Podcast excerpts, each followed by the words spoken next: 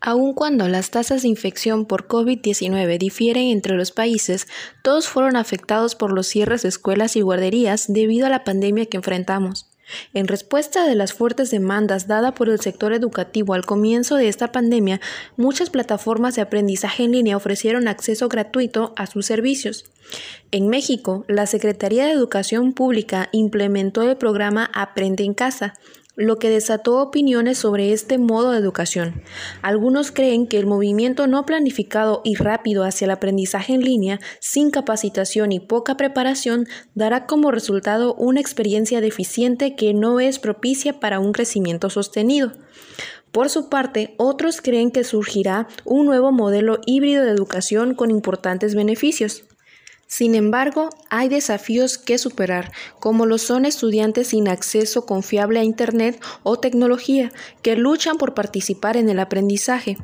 Por su parte, los maestros se enfrentan a la ola tecnológica preparándose y renovando sus estrategias de enseñanza para ir más allá de replicar una clase física a través de videos, utilizando una gama de herramientas de colaboración y métodos de participación que promuevan la inclusión, personalización e inteligencia.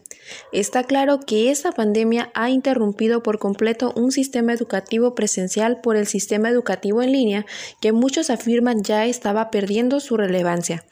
Sin embargo, la efectividad del aprendizaje en línea varía entre los grupos de edad, sobre todo en los niños más pequeños, que requieren un entorno estructurado donde desarrollen habilidades motoras, sociales y cognitivas.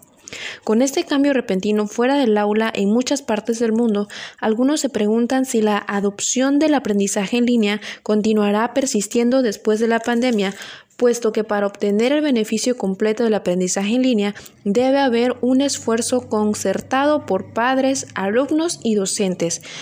Lo que ha quedado claro a través de esta pandemia es la importancia de difundir el conocimiento a través de las fronteras, las empresas y todas las partes de la sociedad.